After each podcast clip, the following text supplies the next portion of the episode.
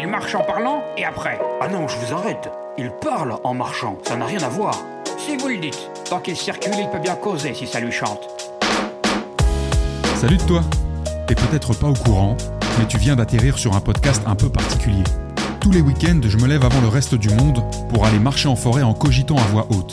Et le pire, c'est que j'enregistre tout ça, son et image. Donc si là t'es sur une plateforme d'écoute, n'hésite pas à passer sur la chaîne YouTube pour profiter du paysage et de ma ravissante ganache. Et au fait, moi c'est Basile, mais on m'appelle le B. Maintenant qu'on s'est présenté, tu vas pouvoir écouter Gambade et Gamberge. Allez, j'enfile mes bottes et on peut démarrer.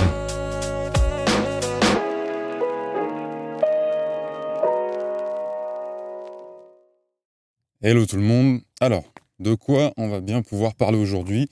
Déjà, on va commencer par être euh, reconnaissant d'avoir pu euh, euh, finalement hier terminer le tournage de l'épisode malgré un orage. Pour ceux qui ont vu l'épisode précédent, eh ben, vous verrez qu'on n'est pas passé loin de, finalement pas le faire.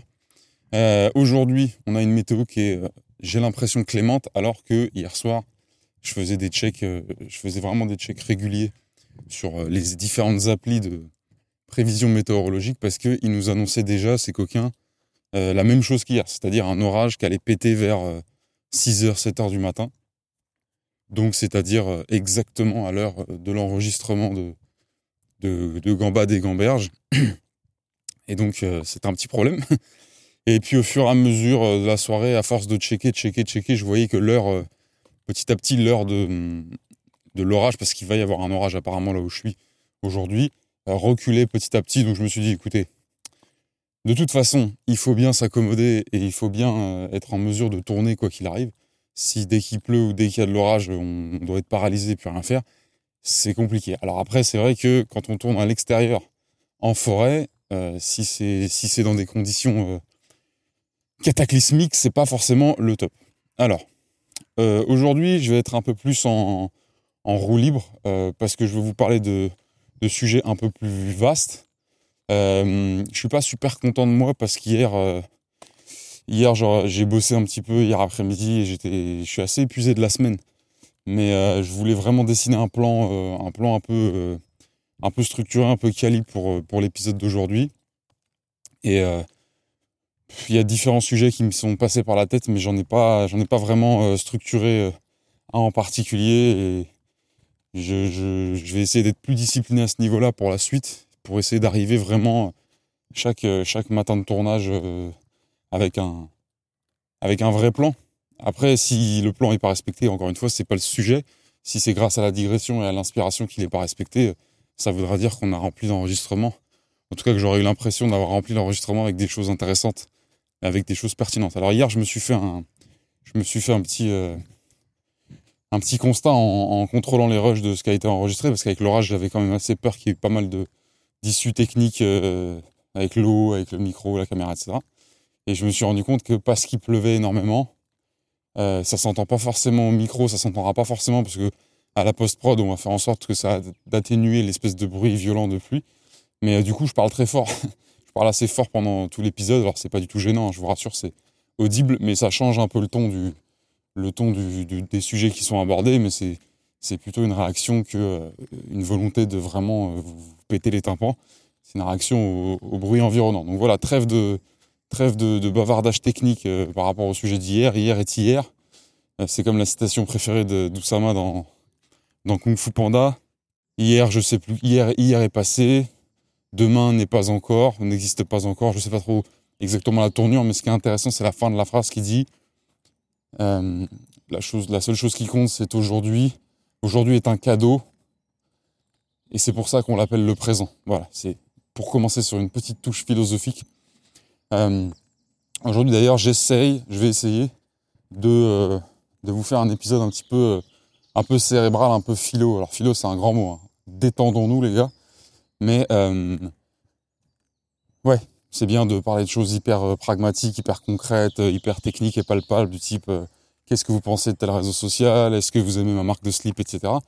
Mais il y a aussi des, des jours où on peut réfléchir, cogiter un peu. D'ailleurs, avant de me mettre à enregistrer ce podcast, alors je vous rassure, c'est pas du tout devenu une contrainte euh, ni un problème, mais avant d'enregistrer tout ça et avant de me mettre à essayer d'être régulier dans cette programmation, Euh, c'est vrai que j'utilisais beaucoup ces marches matinales du week-end pour réfléchir et pour ouvrir un peu plus mon esprit à des pensées et à des divagations plus larges, plus vastes et souvent plus profondes. Donc si de temps en temps je peux retrouver ça, tout en vous en faisant profiter et que ça vous endort pas littéralement, ça vous me le direz vous, bah écoutez, c'est tout bénef. Donc euh, aujourd'hui, il y avait quelque chose dont je voulais vous parler qui me tient euh, assez à cœur. Euh, c'est la notion de flow. Flow, F-L-O-W. Alors, évidemment, il faut prendre des pincettes, c'est un grand mot, mais il faut, il faut y aller délicatement avec ce terme-là parce qu'il peut avoir bien des, bien des définitions différentes en fonction des gens. Et évidemment, aucune n'est absolue, aucune n'est la vraie et les autres sont fausses. Mais il faut faire gaffe à bien euh, clarifier les informations avant d'en parler, parce que sinon on peut avoir une discussion sans parler absolument de la même chose entre deux individus. Alors comme je vous dis, le flow, ça peut être euh, plein de choses différentes. La première chose, comme ça on se débarrasse des, définitions qui sont inadéquates à ce que je vais vous expliquer aujourd'hui, il y a le fameux flow, euh, le premier flow. Alors il y a deux flows qui sont déjà pas du tout concernés par, le sujet. C'est le flow, premièrement, le flow de la mode, le flow de l'habillement. Genre, comment, comment vous êtes vêtu, quel est, votre style, qu'est-ce que vous essayez d'avoir comme, comme dégaine, donc le fameux flow, qui va aussi se mêler à votre personnalité, à votre attitude, votre comportement, votre gestuel. Euh, voilà, qui n'est pas du tout un sujet qui me passionne, je vous cache pas. Euh, c'est pas en mode euh, ça me passionne pas parce que c'est totalement artificiel. C'est pas ça, c'est que moi tout ce qui va s'éloigner du naturel euh, en essayant de, de générer des, des, des, périmètres de vertu là où il y a simplement des espèces de, d'égarements, de personnalité, de, de tentatives d'originalité un petit peu désespérées. J'ai un peu du mal avec ça pour moi, à trouver ça extrêmement cohérent, extrêmement à forte valeur ajoutée pour l'humanité. Après, euh, je suis ravi de voir des gens qui s'éclatent à, se vêtir et à, designer des, des, des, stylismes. chacun fait ce qu'il veut, je suis ravi pour tout le monde. J'ai juste du mal à, me dire que ça va nous emmener quelque part un jour. Euh, j'ai plutôt tendance à me dire que ça nous éloigne de, ça nous éloigne de, de, pas, pas, pas, du bon chemin parce que ça, serait beaucoup trop radical et, et, stupide de ma part, mais ça nous éloigne de ce qui est un peu essentiel euh, et ça nous en éloigne consciemment. C'est ça moi qui me dérange, c'est quand c'est conscient. Quand à l'arrière on sait pas trop, euh, bon, mais là c'est conscient, on se doute bien que le flow et la coupe d'un jean, etc. C'est bien, mais là en faire un, univers et un. Enfin bref, vous avez compris. Je suis en train de m'enfoncer dans quelque chose qui m'intéresse pas. Donc qu'est-ce qu'on fait On recule d'un pas et on ressort. Donc il y a ce flow là. Et je vais faire un petit crochet par un endroit que j'adore. C'est une clairière où euh, ils ont, euh, il y a quelques temps, abattu euh, des dizaines, voire des centaines d'arbres pour une bonne raison. Je pense qu'il y en avait certains qui avaient brûlé, je crois. Et ils ont tout replanté, sauf qu'évidemment, les arbres, quand ils sont plantés de zéro, euh, c'est tout petit et du coup on a une espèce de champ qui est un peu vide et qui a des tout petits arbustes, mais même pas, hein, c'est des tiges qui, sortent du sol. Et il faut se dire que dans, 10, 20, 30 ans, on aura des, on aura des spécimens, euh, des grands arbres qui auront poussé, qui auront tout repeuplé. Là, le soleil que je suis en train de me prendre dans la gueule pourra plus du tout passer. Donc, le premier flot, euh, le fameux flot de la mode, pour le caricaturer comme ça, c'est pas ça. Le deuxième flot, c'est le flot des, le flot des rappeurs, le flot des, artistes hip-hop qui kickent sur des instrumentales et qui va en fait euh, désigner le flow, veut dire euh, en gros la manière qu'ils ont de poser leur voix sur le rythme, sur les différents éléments de l'instrumental. C'est aussi la tonalité de leur voix, évidemment, leur articulation et leur manière d'être calé dans le temps. C'est là pour le coup. Alors évidemment, on n'est pas en train de se rapprocher non plus de la solution de, la vie, du bonheur, de l'humanité, de l'univers avec ça, mais Là, pour le coup, on est dans un domaine qui est complètement artistique, qui est vraiment artistique à mon sens.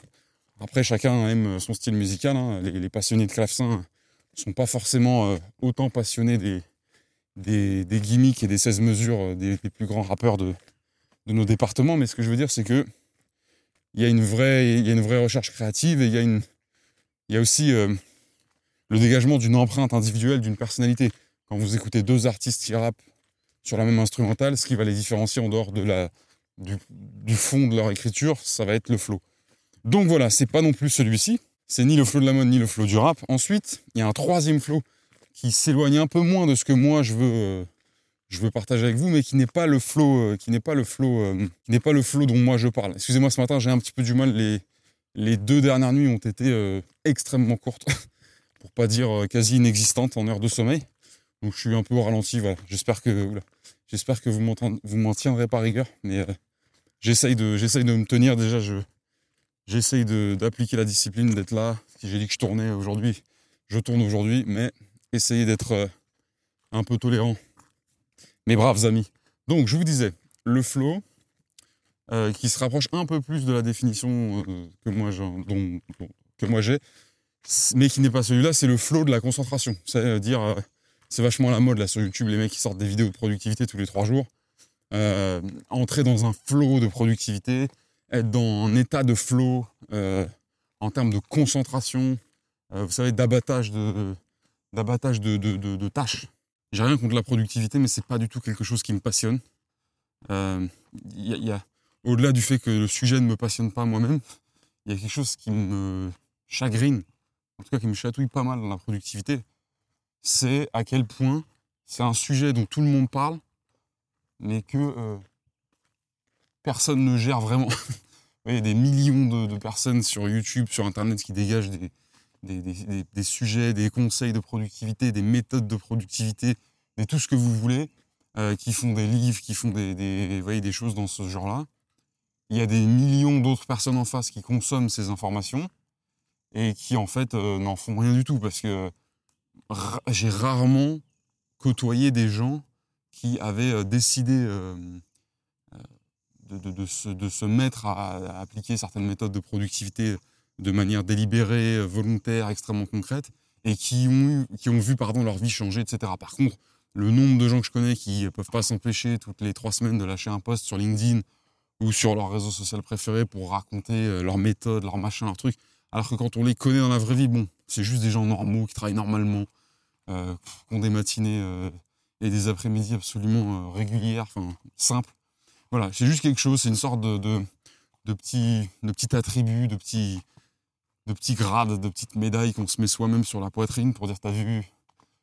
Enfin bref, c'est un truc que je trouve plus ridicule qu'instructif, même si je comprends bien le, fond et la valeur de, le fond et la valeur de l'intention et des, informations de base qui consistent à essayer d'augmenter notre capacité euh, à produire, à délivrer plus, à abattre plus de travail. Je comprends bien ça.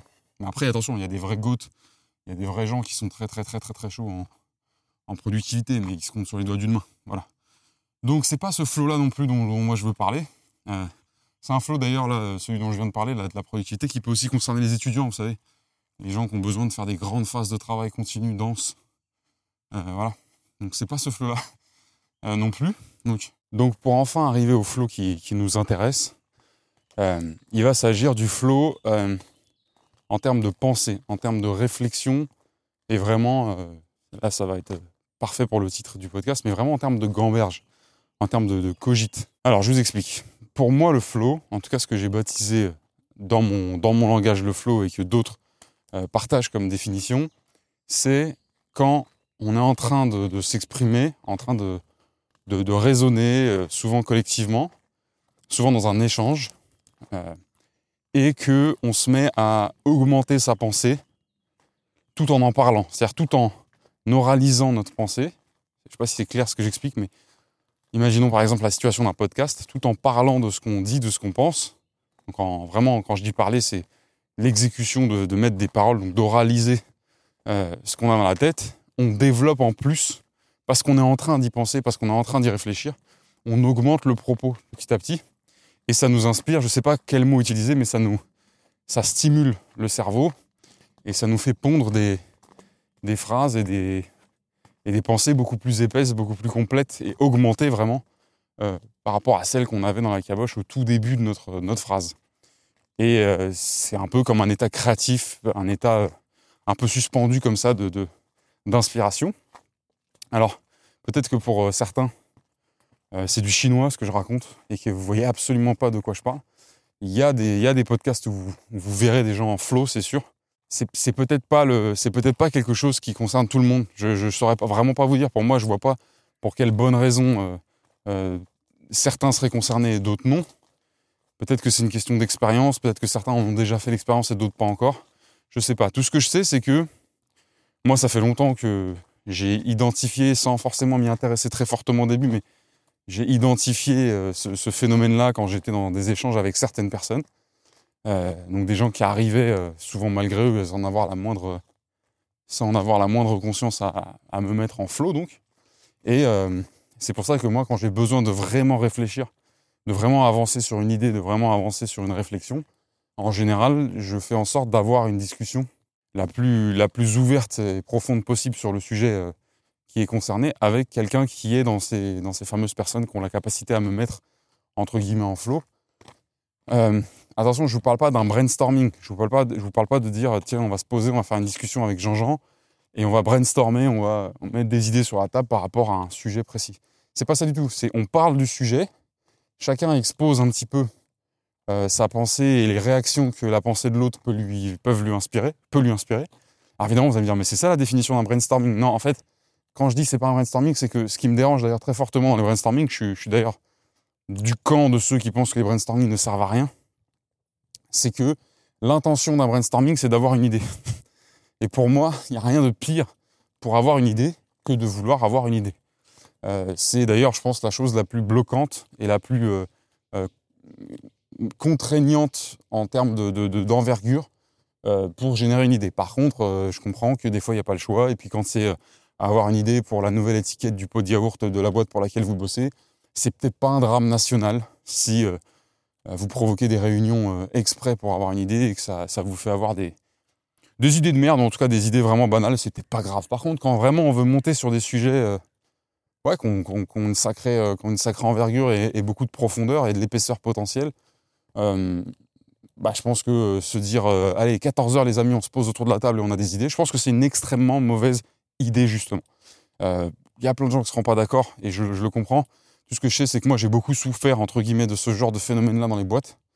Euh, ces, moments-là, ces créneaux où euh, votre manager ou votre truc, là, il vous cale un, il vous cale un call Zoom d'une heure pour se regarder à travers les visios respectives dégueulasses sur Google Meet avec six ou sept de vos collègues et attendre qu'il y en ait un qui a un peu plus de bravoure que les autres pour lever la main et donner une idée éclatée au sol que le manager va s'empresser de, démonter dans les 6 secondes.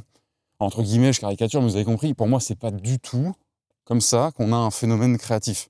Bah, par exemple, c'est complètement débile, mais si j'étais manager demain et que j'avais l'occasion de, proposer mes propres méthodes et que je devais avoir euh, justement cette, fameuse phrase de brainstorming, cette fameuse phase de brainstorming avec ma, petite équipe de 2, 3, 4, 10 personnes, je pense que je les emmènerais marcher par petits groupes euh, où je les emmènerai déjeuner, ou enfin, en tous les cas, je les je, les montre, je, ne les montrerai absolument pas sur un créneau spécifique. Bref, vous avez compris, je ne vais pas passer une demi-heure à, défendre ce point de vue-là. Mais on pourra en reparler. Les idées, pour moi, c'est euh, un, énorme sujet. C'est vraiment euh, quelque chose qui occupe ma vie. Euh, je vous en ai parlé dans l'épisode précédent, dans, des bonnes et dans des mauvaises manières, mais c'est quelque chose de très important pour moi. Donc, je vous disais, c'est pas du tout l'objectif d'avoir un de faire un brainstorming, mais c'est en fait se mettre dans un échange un peu de ping-pong avec quelqu'un qui évidemment, alors c'est là où ça peut être une certaine difficulté, c'est qu'il faut vous mettre en face de quelqu'un qui stimule votre flow. Et là, le sujet devient profondément intéressant et complètement abstrait et complètement euh, subjectif. Hein. Je n'ai pas fait des études scientifiques sur 2000 personnes, mais je peux vous parler que de mon cas et des cas de quelques, grands esprits que j'ai autour de moi. Et, euh, heureusement, euh, par chance, de, mon côté, en ce moment, il se trouve que j'ai pas mal de vraiment d'esprits intéressants autour de moi. Mais on pourrait se dire, pour être en flow, il faut se mettre en face de quelqu'un qui est à son niveau en termes de, de, de cogite, de réflexion, d'épaisseur intellectuelle, etc. Machin. Euh, et en fait, je pense que c'est pas le cas. Et, euh, et ça, c'est une discussion que j'avais avec une discussion passionnante que j'avais avec avec une femme qui s'appelle Sandrine Lacou, qui est l'arme secrète et, et la plus vieille amie de d'Oussama, qui m'a qui m'a fait le, plaisir de la présenter il y a un moment, et qui est quelqu'un qui a un esprit redoutable.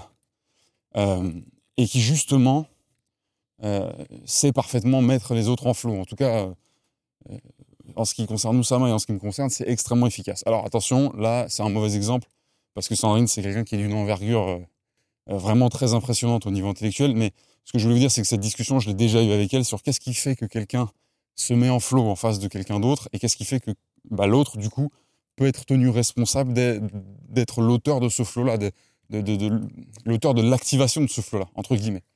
Euh, on avait l'habitude d'utiliser cette expression avec elle de, dire il y a les gens en flow qui surfent sur le, sur le, sur le flow, et donc ceux en face d'eux qui leur proposent cet environnement euh, euh, de réflexion et d'expression qui sont en fait la vague un petit peu.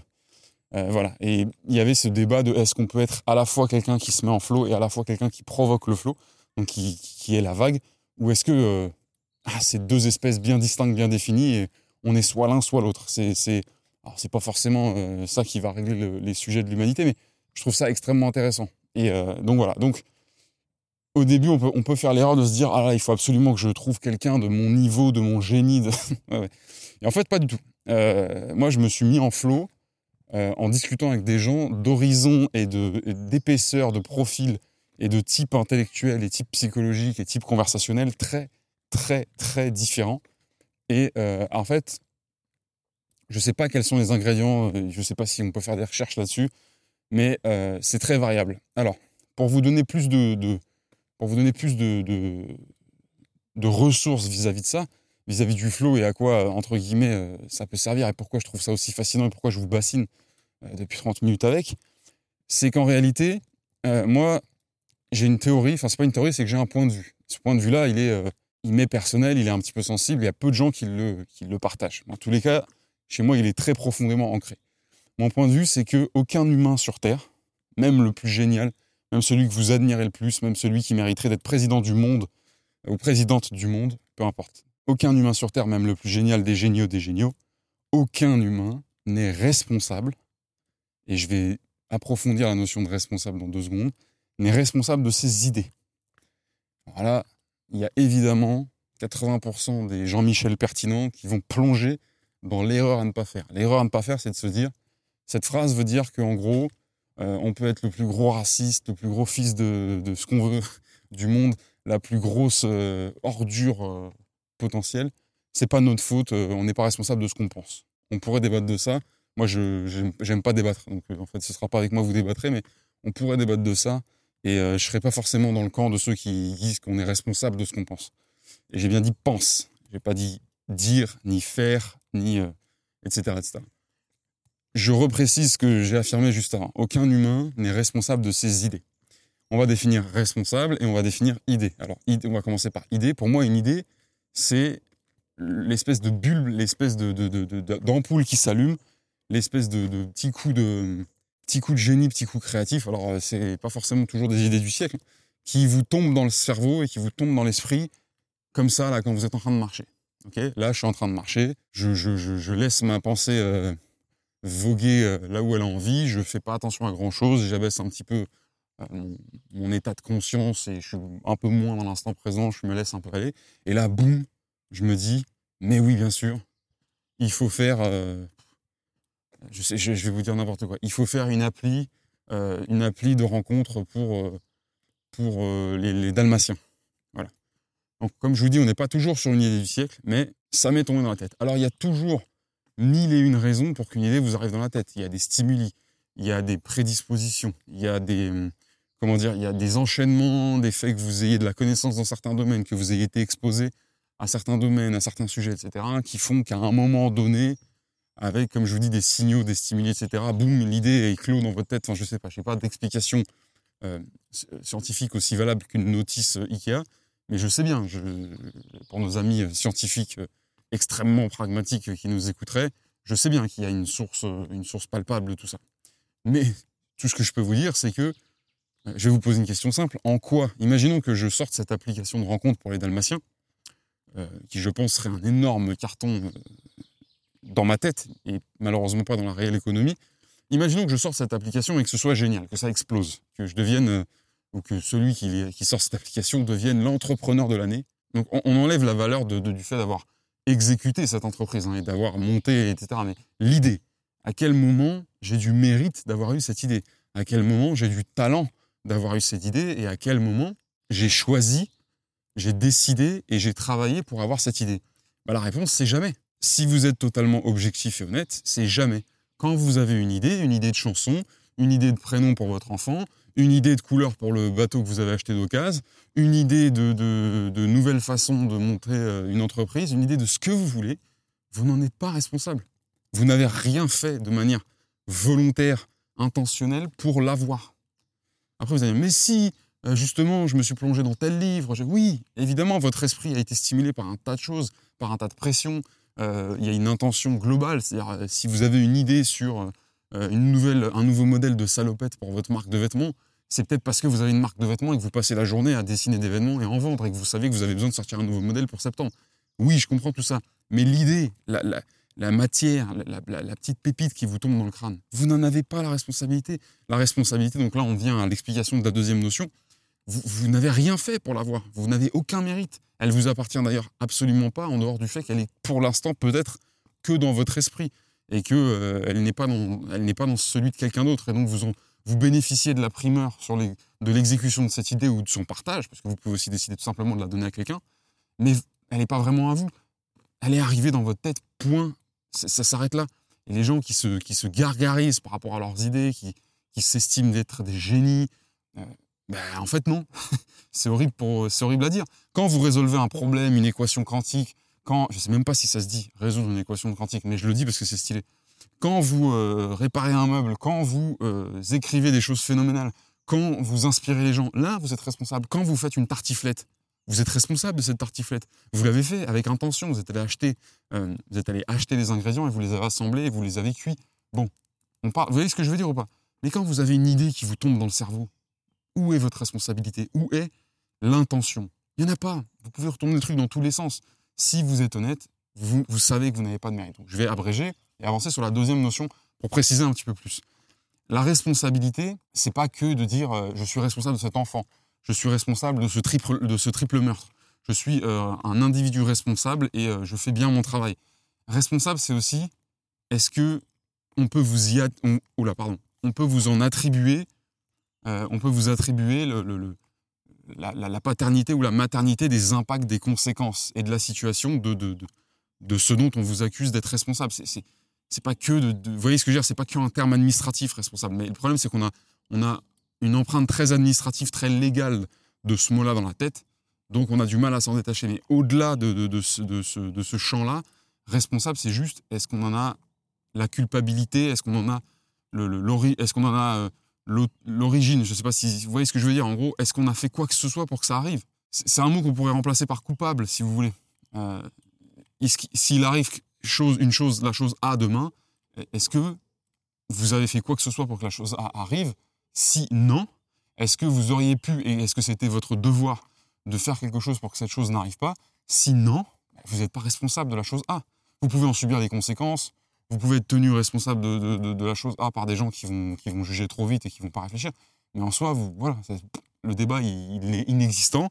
Vous n'avez rien à voir avec cette chose A. Et ben pour moi, les idées qu'on a, les miennes comprises, attention, on n'a rien à voir avec. On est juste des véhicules. On est juste des véhicules qui sont capables d'avoir des idées. Et ça, euh, c'est bon. Je peux pas, je peux pas. Je, suis assez, je suis désolé vraiment. euh, J'espère avec euh, avec toute ma bonne foi et toute mon été que la semaine prochaine, ce sera ce sera, ce sera mieux, que j'aurai une semaine un petit peu moins euh, vénère en termes nerveux euh, pour pouvoir vous délivrer un épisode un peu plus dynamique. J'espère que j'ai mis assez de dynamisme dans l'épisode d'hier, mais là aujourd'hui je suis vraiment éclaté. Je vous le dis, je suis, j'ai pas de problème à le dire, je suis mort, j'ai une migraine de, de, bâtard à l'heure où je vous parle. Mais voilà, je suis venu sur le terrain, j'ai fait ce que j'avais à faire. Je veux juste euh, vous demander pardon si vous avez le, le, le, sentiment que je suis mou et que j'ai l'air pas investi dans ce que je dis. C'est pas le cas, c'est juste que j'essaie de doser mon énergie pour aller jusqu'au bout parce que sinon, euh, là, si je m'écoute, euh, je, coupe, je m'assois et je réfléchis, euh, je réfléchis plus pendant une heure. Et, et c'est pas ce que je veux faire. Je veux pas vous laisser comme ça. Donc, cette notion de flow se, marie avec cette notion d'idée dont on n'est pas responsable parce que pour moi, le flow, c'est se mettre dans un état qui nous permet, en fonction des idées qu'on a soit déjà eues, soit qu'on est en train d'avoir, de les augmenter. C'est-à-dire, vous avez une idée A, et en en parlant, en la, je sais pas, en jonglant avec euh, au cours d'un échange extrêmement palpitant, extrêmement inspirant. Moi, je pense que l'échange conflictuel et, débattoire euh, est pas forcément bon pour faire grandir une idée. Et pourtant, la plupart des gens qui disent ça, me disent, mais si, au contraire, le débat, c'est le mode de fonctionnement qui permet de faire croître une idée. Moi, je crois que c'est l'inverse. Je pense que dans le débat, on est tellement obsédé par le fait d'essayer d'avoir euh, le dernier coup de maître, le, dernier, la dernière raison euh, et, l'argument qui va bien, qu'on en oublie que l'idée, euh, elle est derrière nous, elle attend juste qu'au lieu de, au lieu de se mettre des tartes entre nous, on, se retourne, on la regarde et on essaie de la faire évoluer. Alors que dans un échange de raisonnement, dans un échange de, de, gamberge, etc., avec un individu qui, comme je vous le dis, a cette capacité à vous, je sais pas, à vous stimuler intellectuellement, une idée, euh, une idée à 11 heures, vous travaillez dessus pendant 5 minutes dans un échange, etc., entre guillemets, vous la, vous la malmenez un peu dans tous les sens dans votre esprit, il y a de très fortes chances qu'à 11h05, ce soit une idée A+, c'est-à-dire la même mais qui a été augmentée, ou qu'on a fait naître une autre. Vous voyez, hein, moi je, fonctionne beaucoup en arborescence, c'est-à-dire que je vais avoir une idée, euh, une inspiration source sur un sujet, et là, pam, pam, ça va partir de, en plusieurs branches, en plusieurs arborescences. Évidemment, il y en a certaines qui vont être abandonnées en cours de route parce que pas vraiment lieu d'être, mais d'autres qui vont être euh, tellement géniales à mes yeux par rapport à, l'origine de tout ça. Euh, bref, je m'égare, mais vous voyez ce que je veux dire. L'intérêt de tout ça, l'intérêt de se, de se détacher de cette pseudo, cette pseudo responsabilité qui est juste un phénomène de notre ego, euh, de nos idées, mais aussi de se dire qu'il y a des états qui nous permettent d'aller plus loin, c'est un moyen de faire avancer nos idées et de les faire progresser. Évidemment, il y a plein d'autres choses. Hein. La confrontation à la réalité, la tentative d'exécution euh, d'une idée va, vous permettre de l'améliorer. Mais en fait, vous n'allez pas l'améliorer de la même manière. Quand vous améliorez une idée parce que vous la confrontez à la réalité, bah, c'est la réalité qui améliore votre idée. Euh, même si vous en êtes, vous êtes le messager un peu entre les deux, l'interprète entre les deux. Mais quand vous augmentez une idée par la cogite, par la gamberge, ça reste une idée. On, ne quitte pas le stade de l'idée. Et je sais que c'est un stade qui est, et d'ailleurs moi c'est quelque chose qui me fend le cœur. Hein. Euh, le stade de l'idée, c'est un stade qui est, vous savez, c'est le truc le plus décrié du monde, le plus méprisé du monde. Euh, les idées, c'est de la merde. Les idées, ça sert à rien. Tout ce qui compte, c'est l'action, c'est l'exécution, c'est l'actionnabilité.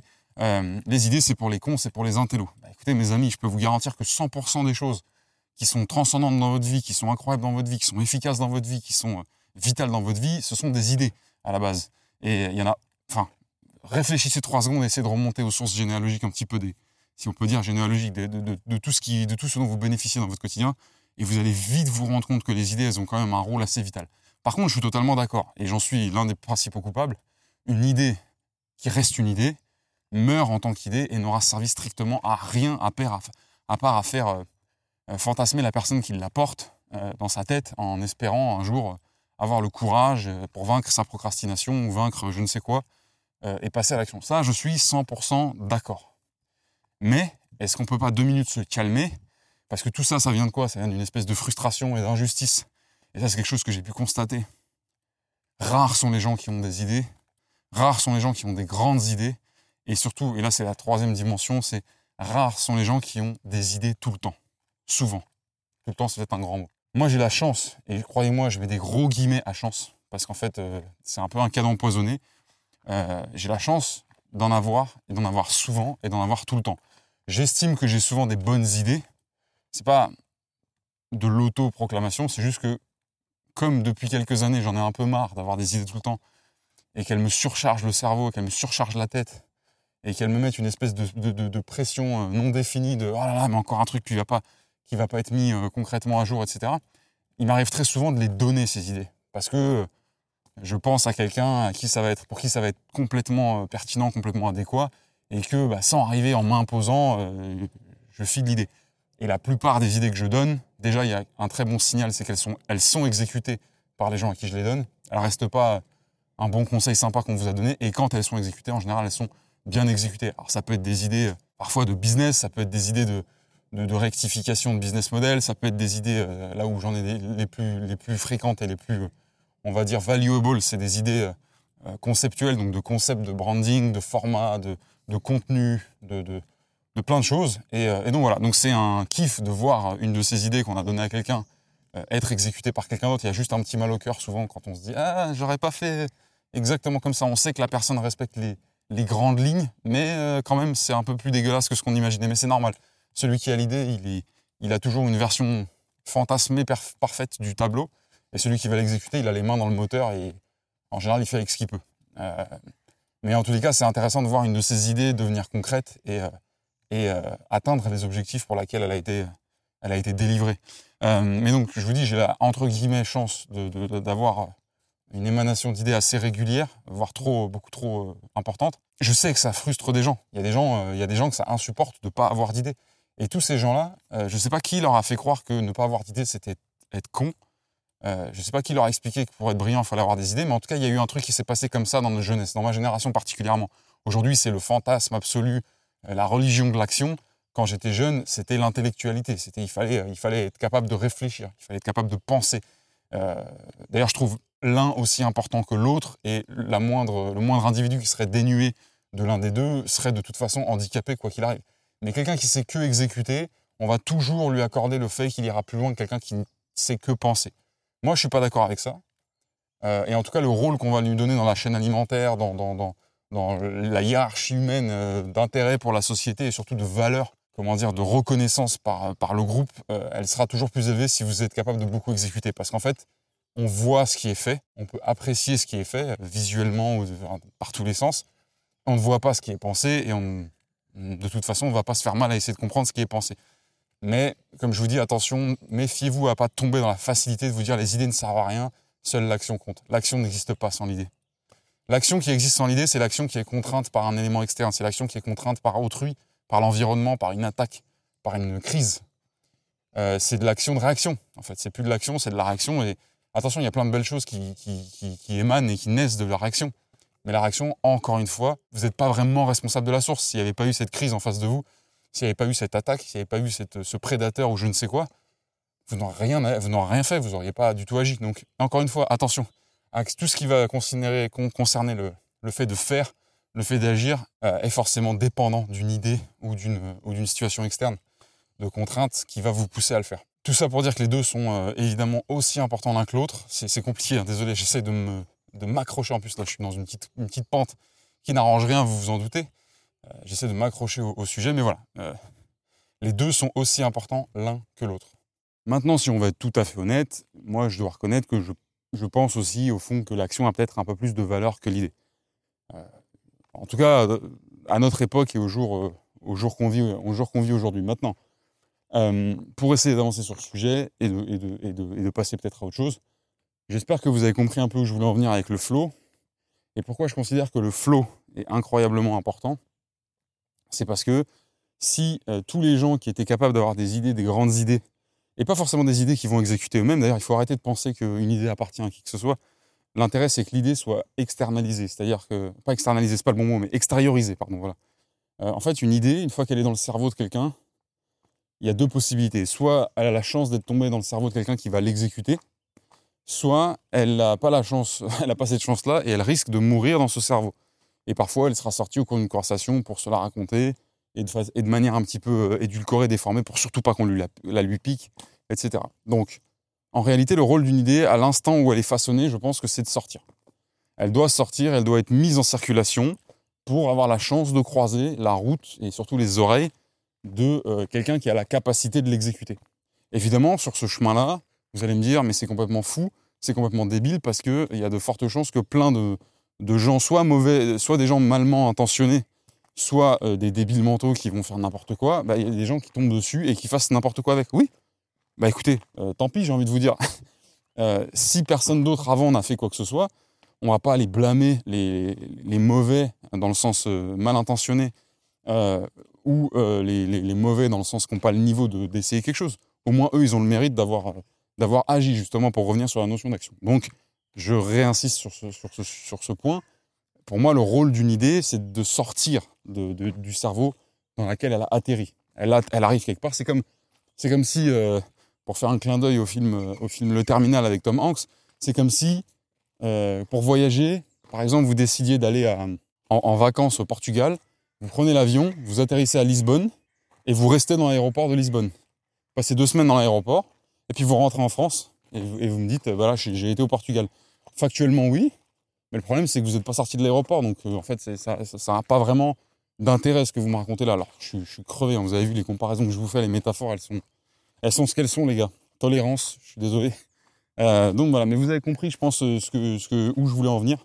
Le rôle d'une idée, ça va être de sortir et d'être extériorisé pour avoir la chance de tomber sur les ou le ou les esprits, le ou les mains qui vont les exécuter. Ou alors, et c'est là où ça devient sacrément intéressant tout cas pour les, gens qui sont friands de ce genre de sujet comme moi.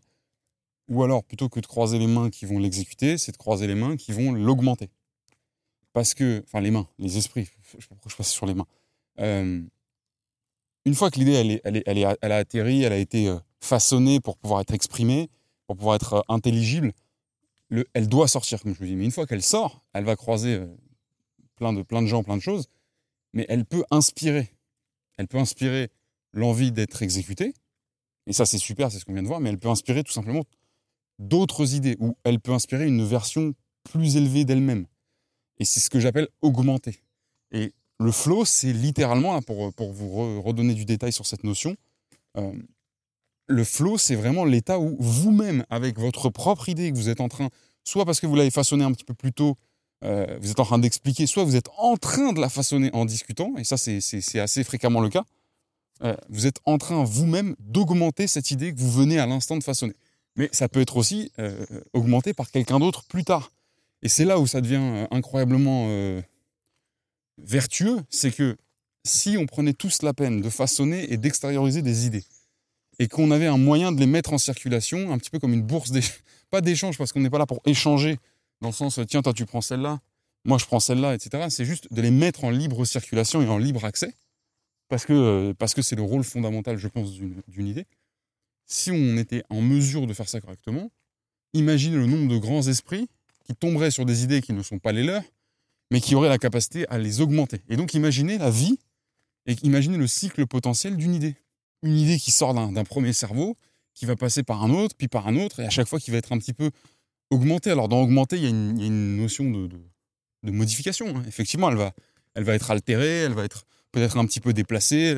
Oui, elle va avoir une autre sauce, une autre pâte, mais elle va être augmentée. Le but, c'est d'être augmenté. Hein. C'est pas de juste mettre votre propre, votre propre nom dessus ou votre propre couleur dessus. C'est de, de, la faire aller plus haut, de la faire aller plus loin. Et imaginez jusqu'où ça peut aller. Et imaginez que finalement, bah, le jour où cette fameuse idée croise la route de quelqu'un qui va décider de l'exécuter plutôt que de l'augmenter, peut-être qu'elle a déjà vécu 5, 6, 7 itérations en termes de, de, réflexion, en termes d'augmentation. Alors c'est tout ce que je vous dis, s'il faut, c'est du chinois, c'est du charabia, mais moi, c'est quelque chose qui me fascine. C'est-à-dire que on a une tendance euh, exacerbée chez l'humain à surtout ne rien partager euh, de nos idées pour euh, en garder la paternité, en garder le mérite et la gloire si jamais un jour on en fait quelque chose alors qu'on sait au fond de nous-mêmes qu'on va rien en faire. On le sait, c'est dessiné comme ça. Et euh, d'un autre côté, on a, des, besoins cruels en, en tant, qu'espèce, en tant que groupe, en tant qu'humanité. On a des besoins euh, indiscutables d'avoir des grandes idées, des esprits qui augmentent les grandes idées encore plus, et d'avoir des grandes idées qui arrivent dans les mains et qui circulent jusque dans les mains de celles et ceux qui vont les exécuter et qui vont en faire quelque chose de concret pour aider, euh, pour aider le groupe, pour aider l'humanité euh, potentiellement au bout de tout ça, au bout de cette chaîne.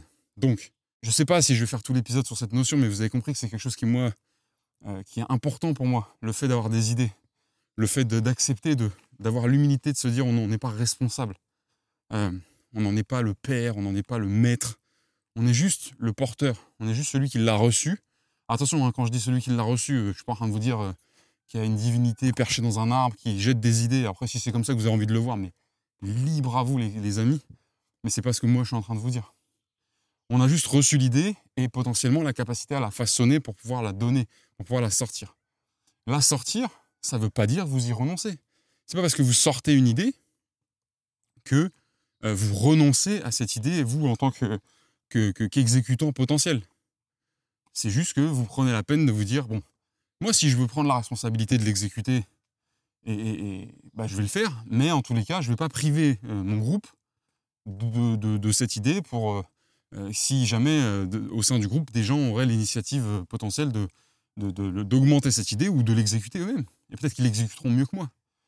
voilà, donc je pense que c'est notre rôle de, comprendre ça. Je ne sais, je sais pas si, si j'ai peut-être fait décrocher beaucoup de gens. Hein. c'est peut-être moins fun que quand je vous parle des dernières actus de Dubaï ou de qui euh, j'ai vu en podcast cette semaine, etc. Mais le sujet de l'idée, c'est un sujet qui est extrêmement profond pour moi, qui est extrêmement important. Et je pense qu'on n'accorde vraiment pas l'importance euh, requise euh, à, tout ça, à toute cette créativité et à ce qu'on devrait en faire. Bon, les amis, d'avance, je vous demande de ne pas m'en vouloir hein, pour le manque, d'inspiration et d'intensité. Là, là, ça se fait ressentir. du coup, ça, me permet de divaguer et de vous parler de, c'est un grand mot, mais de la faiblesse, de, la fragilité ressentie. Par exemple, là, vous voyez, je là, je suis vraiment crevé. Genre, si j'avais pas déjà des trucs à faire programmés ce matin, là, il doit être 7h, 7h20, 7h15, 7h20. je couperais, je rentrerais et je me recoucherais 3 heures pour essayer de récupérer un petit peu parce que là, je suis vraiment défoncé. Ça, ça, vient de plein de choses, hein, je vous rassure, c'est pas par rapport aux entraînements dont je vous parlais l'autre fois, etc., où il n'y a pas de privation de sommeil ou quoi que ce soit, c'est juste que, enfin, volontaire, hein, je parle, c'est juste que bah, là, il y a eu des semaines qui ont été plus dures que d'autres. Moi, comme je vous l'ai expliqué, et puis comme, euh, je le disais euh, récemment dans un, des podcasts euh, entre nous, le sommeil, c'est pas ça. J'y suis pour rien, entre guillemets. ça me suit depuis tout petit. Et ça a été renforcé à l'âge adulte. Le sommeil, j'ai jamais eu la chance de pouvoir trop compter dessus en termes de qualité. Donc bah voilà, il y a des phases où c'est dur. Moi, je suis habitué maintenant à, pas déprimer quand ça arrive, quand ce genre de phases-là se produisent, parce que sinon de toute façon après on est foutu. Mais euh, ouais, ça arrive plus souvent qu'on croit. Euh, c'est pénible, hein, je vous cache pas. Mais voilà, et donc euh, je disais oui, ça me permet de vous, parler, de, finir l'épisode en divagation sur, enfin de finir, j'en sais rien, mais sur la faiblesse. Ok. Là, imaginons, j'en ai ras le cul, j'ai envie de couper, euh, je suis pas satisfait de ce que je viens de délivrer comme, euh, information. J'ai l'impression de ne pas avoir été suffisamment clair euh, sur, euh, le flow. Alors attention, hein, je ne vous fais pas un espèce de sketch à la LinkedIn, syndrome de l'imposteur. Oh, ai-je vraiment le droit de m'exprimer? C'est pas du tout ça dans ma tête, mais c'est plus quand moi je parle du flow avec mes.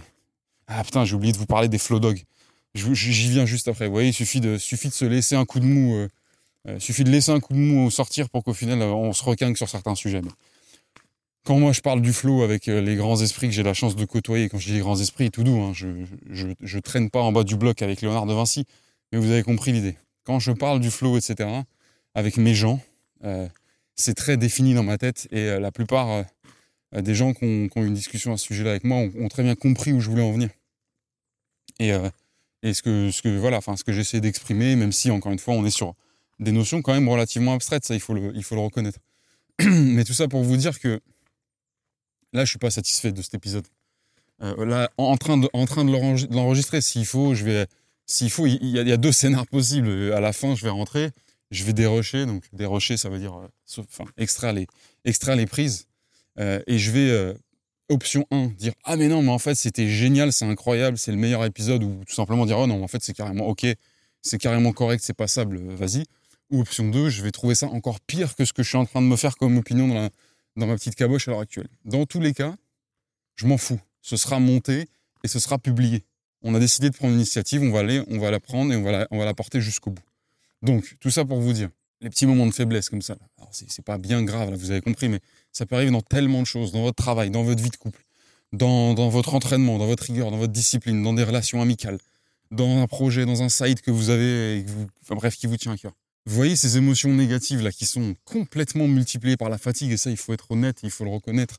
La fatigue, c'est un multiplicateur de, mauvais, de mauvais bails. Vous avez, vous, avez une, vous avez une pensée un peu sombre, mais qui est facile à, à, dégager un peu sur le côté. Vous êtes fatigué, la pensée, elle, prend dix fois son poids. Cette petite pensée sombre de merde qui va vous, polluer l'esprit, elle prend dix fois son gabarit alors qu'il y a un seul paramètre qui a changé, c'est que vous êtes juste crevé essayez d'être conscient de vos états. Et euh, j'ai pas de grands tips pour être conscient, mais le fait de le dire, euh, pas de le dire à tout bout de champ. Eh, je suis fatigué. Eh, je sais pas si je t'ai dit, mais je suis fatigué. Vous savez, c'est comme au taf, on a tous su. Putain, alors eux, je leur fais passer un message. Hein, je vais pas citer de nom parce que je veux pas déclencher des guerres civiles, mais tous les gens qui ont fait partie de ma carrière professionnelle, tous les gens, parmi vous, tous ceux qui tous les jours de la semaine, tous les jours de l'année en revenant de vacances, en revenant de, de, trois mois d'inactivité, de huit mois de Covid, de ce que vous voulez, machin. Tous ceux qui sont toujours, tout le temps crevés. Vous savez, ces gens au boulot, vous voyez ce que je veux dire? Vous arrivez au taf, ils reviennent de deux mois de vacances. Vous, ça fait six mois que vous n'êtes pas parti. Comment ça va, Jean-Jean? Ah, je suis crevé. Frérot, t'es crevé de quoi, Narvalo? On est lundi matin, il est 10h, t'habites au-dessus du bureau. Vous voyez ce que je veux dire ou pas? Tous ces gens-là, je vous aime pas. Mais c'est pas grave, c'est pas le sujet de l'épisode, mais il y, a des fois, il faut le dire. ok? Euh, vous abusez. Vous êtes dans l'abus et euh, merci de ne pas rester dans l'abus. Quand vous êtes fatigué, dites-le et dites-le vous surtout entre guillemets à vous-même. Alors c'est pas euh, ce que vous recommanderez les coachs mindset pour devenir des guerriers, des Navy etc. Mais quand je vous dis dites-le à vous-même, c'est-à-dire soyez honnête. Prévenez-vous. Prévenez-vous, et si possible, en prévenant quelqu'un. C'est-à-dire que euh, vous savez que vous êtes dans le mauvais état pour prendre des décisions, vous savez que vous êtes dans le mauvais état pour interpréter, pour analyser. Bah donc dites-le vous. Euh, attendez pas d'avoir justement pris une mauvaise décision, d'avoir mal analysé et d'être blasé parce que là, euh, euh, les prises que vous avez faites ce matin sur votre podcast à la con où vous marchez dans une forêt ne vous plaisent pas, vous les effacez, etc. En fait, non. Vous vous tenez au plan, vous vous tenez à la rigueur. un jour, je vous expliquerai pourquoi c'est incroyable, entre guillemets incroyable, que je sois finalement arrivé sur YouTube à 33 ans. et je vous expliquerai pourquoi j'aurais dû arriver à 15, à 15 ans, plutôt à 14-15 ans. Et euh, ça en fera rire certains, mais il y en a d'autres qui comprendront très bien euh, de quoi je parle.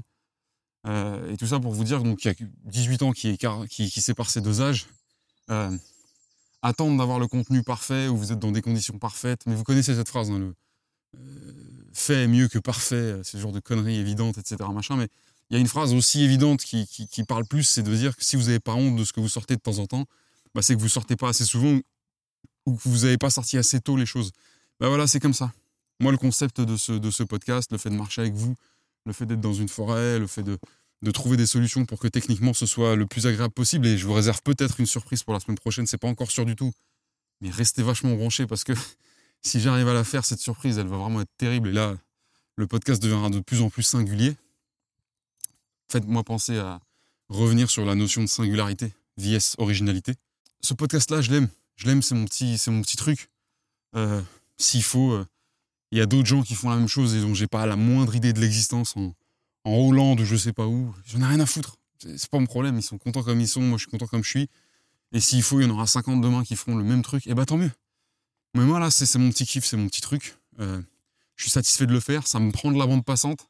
C'est fatigant. Donc voilà. Et donc là, je suis dans un moment de faiblesse physique, intellectuelle. Je suis crevé. J'ai dû bosser 90 heures cette semaine avec l'entraînement, avec les levées, avec euh, beaucoup de routes aussi, donc ça c'est un peu chiant, beaucoup de déplacements. Donc, c'est pas la mort, on va pas se plaindre parce qu'on a la chance de se déplacer dans plusieurs endroits et tout.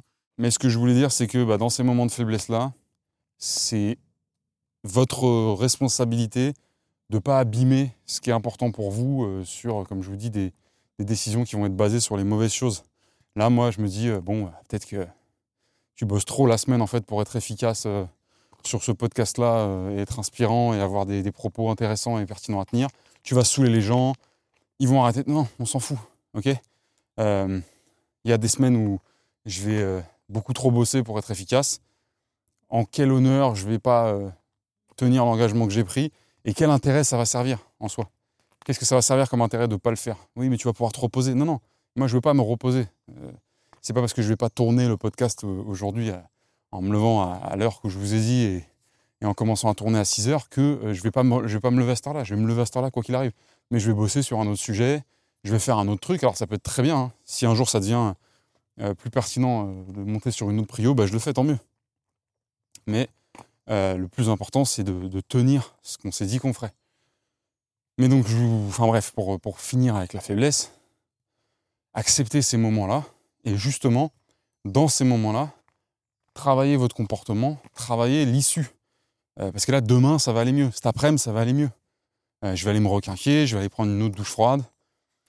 Euh, je sais pas, mais dans quelques heures, ça ira mieux, etc. etc. Et le fait d'avoir tenu dans ces moments-là, le fait d'avoir une attitude digne, entre guillemets, alors digne, c'est peut-être pas le bon mot, mais honorable et alignée avec, avec ma strate globale et, mes objectifs, ça sera apprécié au moment où ça ira mieux. Je serai, ah putain, ok, c'est cool que j'ai c'est cool pas mal réagi comme ça peut m'arriver. Vous savez, on arrive parfois dans des situations où, on sature et ça nous saoule. Allez, c'est bon, ça m'a cassé, ça m'a cassé les pieds, j'arrête. Vous voyez ce que je veux dire ou pas? Et on a le droit. Moi, je suis ultra impulsif. Je vois rouge assez vite, surtout quand je suis fatigué. J'ai pas de patience quand je suis crevé. Euh, déjà, j'en ai pas une grande quantité de réserve quand je suis pas crevé. Mais vous voyez ce que je veux dire? Là, je suis épuisé. Je me suis planté de chemin. Donc là, ça fait 10 minutes que je suis dans une côte. J'en ai ras le bol ça fait 50, 50 joggers que je croise, 10 euh, 000 voitures que je croise, et j'exagère, mais vous avez compris, où je suis obligé de couper pour le son, pour le machin, pour le truc. Euh, les gens, ils te regardent, t'as une espèce de stabilisateur, ils ne comprennent pas ce que tu fais, ils font, mais c'est qui ce narvalo? Et, euh, et, voilà, et tout ça, ça casse la tête. En plus, j'ai pas d'inspi, je vous ai tenu la jambe pendant je sais pas combien de dizaines de minutes sur le flow en me disant, mais attends, est-ce qu'il y en a un seul qui a compris ce que j'ai voulu dire, ou pas du tout? Eh ben tant pis, l'épisode il va sortir. il va sortir parce que c'est important de montrer la vérité. C'est important de tenir ce qu'on a annoncé. Et j'ai pas fait la promesse que ce podcast euh, il contiendrait 2000 euh, conseils business à chaque épisode. Il y a des... Et puis alors, attention, quand vous êtes dans un état de faiblesse, ça me permet de, de, continuer, mais quand vous êtes dans un état de faiblesse, attention aux petites fissures. Ce que j'appelle les petites fissures, c'est les petits, vous savez, les petites balafres dans les murs où l'eau peut s'insinuer. Parce que même si vous avez l'impression de résister, il y, aura forcément des petites fissures. Ça, c'est pas grave, c'est pas vous. Euh, il faut accepter d'en avoir. Mais dans ces petites fissures-là peuvent s'insinuer des choses un peu à la con. Exemple. Là, tout à l'heure, entre deux prises, j'étais vraiment crevé. Et euh, j'étais en train de me dire, après, c'est déjà excellent d'avoir fait ce podcast-là et de le sortir, euh, d'avoir la discipline de le sortir avec régularité. Mais personne t'oblige à faire deux épisodes par week-end, un le samedi et un le dimanche. Ça, c'est une réflexion pertinente. On est d'accord. C'est pertinent. Un épisode par semaine, ce serait top. Mais il, faudrait qu'il soit beaucoup plus travaillé, beaucoup plus scripté. Enfin, pas scripté, mais beaucoup plus euh, anticipé euh, au niveau des sujets, au niveau de la structure. Il faudrait qu'il soit protégé en termes d'énergie. Donc, bon, bah, si, le, samedi, c'est échec au niveau énergie, ce sera le dimanche. Vous voyez ce que je veux dire? Il y a plein de paramètres qui pourraient faire que ça augmenterait la qualité de cet épisode mais qui se retrouvera à être un seul épisode sur, euh, euh, sur deux jours au lieu de deux potentiels. Et c'est une réflexion, comme je vous dis, qui est totalement pertinente. Et la réponse à cette réflexion-là, c'est de dire, je sais que je suis crevé, et je sais que c'est parce que je suis crevé que je pense comme ça. Je sais que c'est parce que je suis crevé que je pense au moindre effort, que je pense à, non mais à l'optimisation, non mais ce serait plus optimal, ce serait mieux, ce serait mieux pour la planète, pour le monde en fait, peut-être même pour les dieux, euh, s'il y en a au-dessus de nous qui nous contrôlent, peut-être qu'eux-mêmes veulent que je fasse qu'un seul épisode par semaine. Vous voyez où je veux revenir Les fissures, dans les moments de faiblesse, elles vont laisser s'insinuer parfois des petites, des petites gouttes d'eau. Et ces gouttes, de, ces gouttes de fragilité, elles vont vous faire penser des trucs ultra pertinents. Ça, ça a un nom. Ça s'appelle des excuses. C'est des excuses déguisées en pertinence, des excuses déguisées en bon sens. Il se peut très bien que dans trois semaines, quatre semaines, un mois, j'en sais rien, je me mette à faire un seul épisode par semaine. Mais ça ne sera jamais parce que, j'ai la flemme d'en faire deux. Il ne faut jamais que ce soit parce que j'ai la flemme d'en faire deux. Si ça doit arriver, ça arrivera parce que c'est pertinent, parce que vous me l'aurez demandé, parce que j'aurais ressenti que la qualité de production dans le long terme, donc au bout du 10, 15e, pourquoi pas 20e épisode, n'est pas au rendez-vous auquel moi je m'étais fixé et que le seul moyen d'activer euh, des leviers d'augmentation de, la qualité, ce sera de faire ça. Et peut-être que ce sera le cas, mais si ça n'est pas le cas et que ça continue comme ça, bah, comment, attendez, je vais refaire ma phrase si au contraire tout ça n'aurait pas dû arriver et qu'en fait la qualité est tout à fait au rendez-vous, etc., j'aurais été complètement débile de me couper de 50% de ma production, 50% de ma, productivité, entre guillemets, d'épisodes qui vous satisfait, parce que le but c'est que ça vous satisfasse vous avant moi, même moi ce qui, doit me satisfaire c'est le, moment où je le fais. Donc je vais encore couper parce que je vais encore croiser un groupe de cyclistes. Bref, je vous reprends dans une seconde. Voilà, c'est important d'abord d'assumer, de créer ce qu'on a voulu créer, en tout cas ce qu'on prétend vouloir créer, de donner la consistance qui prouve notre intention, qui prouve euh, que c'est un projet, euh, que c'est un projet qui nous tient à cœur, parce que des gens et moi-même qui, disent ah, moi je vais faire ci, je vais faire ça, j'ai une idée de podcast, je vais faire bon, on en a tous les jours. Des gens qui passent à l'action, on en a déjà euh, beaucoup moins. je pense que c'est 5%. Et dans ces 5% là, combien ne le font qu'une fois? Combien testent? Et puis ne reviennent pas C'est comme euh, là, par exemple, hier, je vous parlais, enfin, dans l'épisode précédent, je vous parlais de, Threads, le nouveau réseau social euh, qui vient un petit peu chatouiller, voire très fortement gratter Twitter, euh, qui a été fondé, donc qui a été lancé par Meta, enfin, par Mark Zuckerberg, Instagram, etc. Il y a un truc que j'ai compris, c'est qu'en fait, pour l'instant, dans l'état actuel de, Threads, comme, comme dans plein de réseaux natifs, enfin, naissants, pardon, pas natifs, il faut y être beaucoup, en fait. Pour créer, de pour, créer de la, pour créer de la valeur, il faut y être énormément et beaucoup trop énormément à mon goût, surtout le week-end. Quand moi, j'ai des, des, créneaux, alors le week-end, je travaille comme, comme plein d'autres gens, mais quand j'ai des créneaux euh, que je dédie à, passer du temps avec ma femme ou avec ma famille, il n'y a pas de trades ou quoi que ce soit. Et du coup, euh, on peut arriver avec toutes les bonnes intentions du monde et des, et des prétendus, euh, une prétendue volonté d'intensité dès le départ.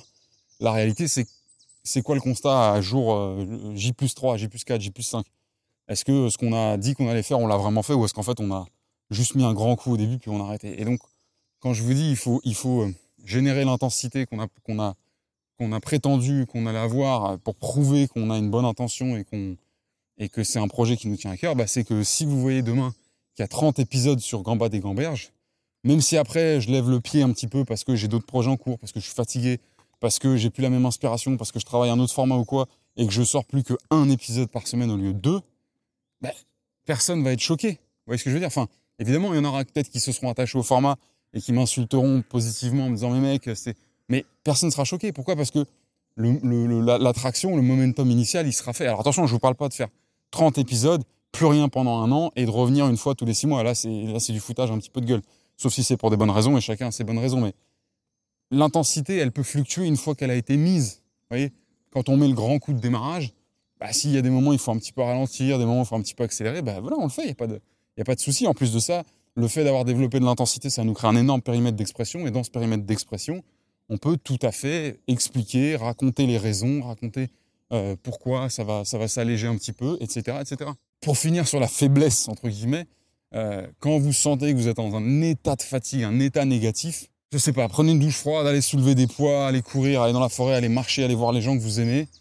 Mais rappelez-vous que euh, vous ne devez pas vous laisser perturber dans vos décisions, dans vos actions, et que le meilleur moyen de, se, sortir de, ce truc-là, c'est en fait de juste exécuter ce que vous aviez prévu d'exécuter à la base, sans tenir compte de rien d'autre, surtout pas de votre état de fatigue. Et vous verrez demain, entre guillemets, vous verrez euh, deux heures plus tard, et dans 99% des cas, vous serez reconnaissant envers vous-même, hein, évidemment, d'avoir tenu euh, le, plan, même si c'est pas avec la qualité que vous auriez espéré, etc. Vous voyez ce que je veux dire? Vous n'avez pas à lâcher. De toute façon, lâcher, c'est rarement la bonne solution. Mais les gens pensent que lâcher, c'est toujours le côté le plus extrême. C'est l'abandon total. C'est genre, on arrête, on fiche tout. C'est comme si là, je disais, allez, je balance mon stabilisateur et, le micro dans le buisson, et puis plus jamais j'en entends parler de ce podcast de merde. Mais en fait, lâcher, ça pourrait être juste aussi euh, dire, ah, allez, aujourd'hui, je suis saoulé, je fais un épisode que de 40 minutes.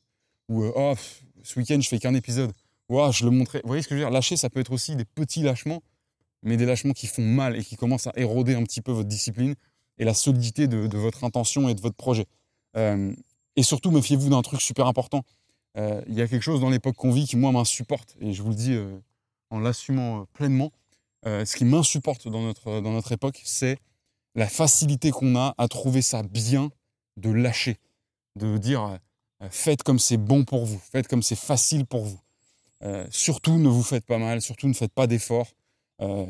si demain, vous avez décidé, alors que votre podcast fait en moyenne toujours à peu près une heure d'épisode, si demain vous avez décidé que c'est 7 minutes, eh ben, c'est 7 minutes et vous êtes tellement intelligent, vous êtes tellement brillant si, euh, si vous faites comme ça parce que vous faites selon vos désirs. Eh, Zizi. Les gens qui vous baratinent ça, ils n'appliquent pas ce qu'ils vous racontent et tout ce qu'ils sont en train de, vous donner, c'est ce que vous avez envie d'entendre pour les plus fragiles d'entre nous. C'est pas bon, les gars, c'est pas le bon médicament. Après, évidemment, le, côté euh, attention à la hustle culture où les mecs se défoncent euh, jusqu'à la mort pour bosser sur des trucs, oui, faites attention. Mais moi, j'ai beaucoup plus tendance à tendre l'oreille, à écouter des gens qui se déchirent pour un projet qui leur tient à cœur. Pour moi, il y a, deux côtés dans la hustle culture. C'est il y a ceux qui se détruisent dans le sens malgré eux parce qu'un projet leur tient tellement à cœur qu'ils veulent pas passer à côté. Et il y a ceux qui se détruisent pour le projet de quelqu'un d'autre ou pour des choses qui n'ont pas de sens dans leur vie, qui n'ont pas de raison d'être dans leur vie et qui comprennent pas qu'ils sont en train de se, neutraliser. Dans les deux cas, euh, les gens, même s'ils n'ont pas conscience des erreurs qu'ils font, ils sont quand même nettement plus méritants que quelqu'un qui se dit ouh là, je sens que, je sens que j'ai envie de m'asseoir et de boire un soda. Surtout, euh, surtout pas trop d'efforts. Surtout faites, eh les gars, avant de vous reposer, avant de, avant d'être des fragiles et de, et de, et de se la couler douce, parce qu'on a envie, il faut peut-être avoir commencé à accomplir des choses. Je sais que ça fait peut-être boomer de parler comme ça, faites ce que vous voulez, parlez, parlez comme vous voulez, entendez ce que vous voulez, mais arrêtez de polluer la tête des jeunes là qui arrivent avec euh, le côté euh, il faut en foutre le moins possible, c'est ça, c'est ça la clé de l'intelligence. Non, non. La clé de l'intelligence, c'est de faire ce qui est nécessaire pour atteindre l'objectif que vous désirez vraiment et que vous avez envie d'accomplir. Si cet objectif passe par ne rien foutre, cela couler douce, eh ben vous faites partie des élus, entre guillemets, parce que euh, vous arrivez à être heureux avec ce type d'objectif-là, mais ça concerne quand même très très peu de gens dans l'humanité. Après, évidemment, ne vous bousillez pas la santé pour quelque projet que ce soit. C'est une phrase qui reviendra quasiment dans tous les épisodes de podcast. Le plus important avant votre projet, avant ce que vous faites, c'est vous. Donc pensez d'abord à vous avant de penser à ce que vous faites. Euh, je sais plus où j'allais. Comme d'hab, je sais plus du tout où j'allais là-dessus, mais on va, on va en finir avec la faiblesse. Euh, je vais pas vous faire le mec genre ouais, le fait de vous en avoir parlé, ça va beaucoup mieux. je suis reparti sur des thèmes, mais voilà, ça, a permis d'occuper un peu de temps de conversation. Je sais, c'est peut-être pas le truc le plus intéressant, j'en sais rien, mais c'est pour vous dire, voilà, il y aura des jours comme ça, il y aura des jours avec, il y aura des jours sans. hier, c'était l'orage qui nous, plombait l'épisode, et ben finalement, on n'a pas lâché, on n'est pas rentré. Alors je peux vous garantir que j'étais trempé, mais jusqu'au fond de mon froc. Et aujourd'hui, bah, c'est la fatigue qui frappe. En plus de ça, c'est dommage parce qu'il fait. c'est pas dommage, mais c'est comme ça. Il fait super beau, alors qu'un orage était potentiellement annoncé. donc voilà. qu'est-ce qu'on peut, peut se raconter de, pour continuer sur ce podcast? Aujourd'hui, je vous ai beaucoup parlé d'idées.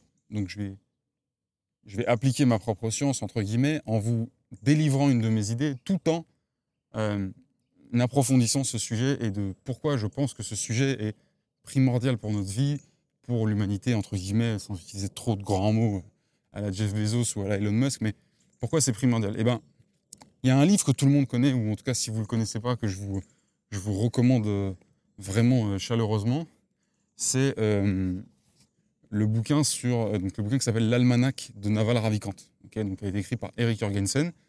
Euh, pour ceux qui connaissent, bon, bah, évidemment, ça va être la 70e fois que vous réentendez parler de ce bouquin et vous savez très bien d'où il sort, vous savez très bien pourquoi on l'a écrit, etc. Mais si vous connaissez pas, euh, si vous connaissez pas ce livre, ce qui est intéressant, c'est de comprendre pourquoi il a été écrit. Naval Ravikant, c'est un homme d'affaires, investisseur, donc un business angel, on appelle ça. Euh, alors je ne sais pas s'il est indien et américain, mais en tous les cas, il est actuellement aux États-Unis. Il est né en Inde, si je dis pas de bêtises. C'est un mec qui a un itinéraire assez, intéressant mais c'est surtout quelqu'un d'extrêmement brillant, on va résumer, et qui, euh, euh, je pourrais pas vous donner d'exemple, mais qui a investi dans des boîtes incroyables et qui a fait de, qui a fait de, sa, ses capacités intellectuelles un, énorme avantage, qui a fait fortune, ou peut-être je sais même pas s'il a fait ou pas fortune, mais en tous les cas, qui, a investi dans les plus belles boîtes peut-être qui existent au monde. Euh, il a une petite particularité, Naval, c'est Naval Ravikant, c'est vraiment son nom, Naval. c'est qu'il s'exprime sur les réseaux, notamment sur Twitter, parfois en podcast, mais beaucoup plus sur ses réseaux. Et il a un don, c'est que tout ce qu'il dit, a une valeur débordante pour l'humanité, pour euh, les gens qui, euh, qui l'écoutent. Et ça va toucher à des thèmes plutôt de, voilà, de, de gestion de l'argent, de, de, mindset euh, entrepreneurial, de, mindset de vie, etc. Ça a duré des années, il a publié pas mal de choses sur ce, ce, genre de ce genre d'informations. Et ça a, toujours, ça a toujours été plébiscité, ça a toujours fait un énorme succès. Il y avait notamment des threads sur, sur Twitter qui, qui se sont complètement enflammés sur ce qu'il disait. Et c'est devenu normal de savoir que euh, voilà, quand on côtoie les réseaux de, Naval, c'est quelqu'un qui dit euh, des choses vraiment brillantes. Ça, tout le public a pu le, constater. Maintenant, il y a un mec, il y a un type qui, à force de lire, euh, à force de lire toujours les mêmes, enfin toujours les publications de Naval et de trouver que c'était toujours extrêmement pertinent sur les sujets qu'il abordait, qui s'est dit il faut, il va falloir réunir, il va falloir réunir le sujet, tout ce qu'il écrit. bonjour il va falloir réunir tout ce qu'il écrit dans un seul livre parce que c'est trop dommage que les gens passent à côté de toute la valeur qu'il a déployée euh, et qui n'ont pas le temps de faire toute la curation, d'aller chercher, ok, qu'est-ce qu'il a dit sur Twitter, qu'est-ce qu'il a dit dans tel podcast, qu'est-ce qu'il a dit dans tel article, etc., etc. Et ce mec-là, donc, s'appelle Eric Jorgensen. Il a eu l'idée du siècle, et une idée qui a tellement aidé les gens, c'est qu'il a écrit un livre où il a réuni toutes ces infos-là euh, qui ont été sorties par la bouche et la plume de Naval Ravikant, qu'il a appelé l'almanach de Naval Ravikant.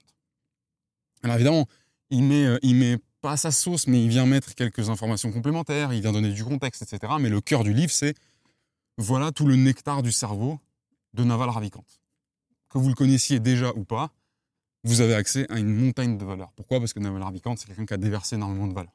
Ce concept-là, c'est énorme, c'est quelque chose de phénoménal je vous parlais des idées tout à l'heure, les idées que Naval Ravikant véhicule, parce que, comme je vous le disais, on n'arrête pas de taper sur la gueule des idées. Les idées, c'est des pensées aussi, c'est pas que des idées de tiens, on va faire tel modèle de voiture.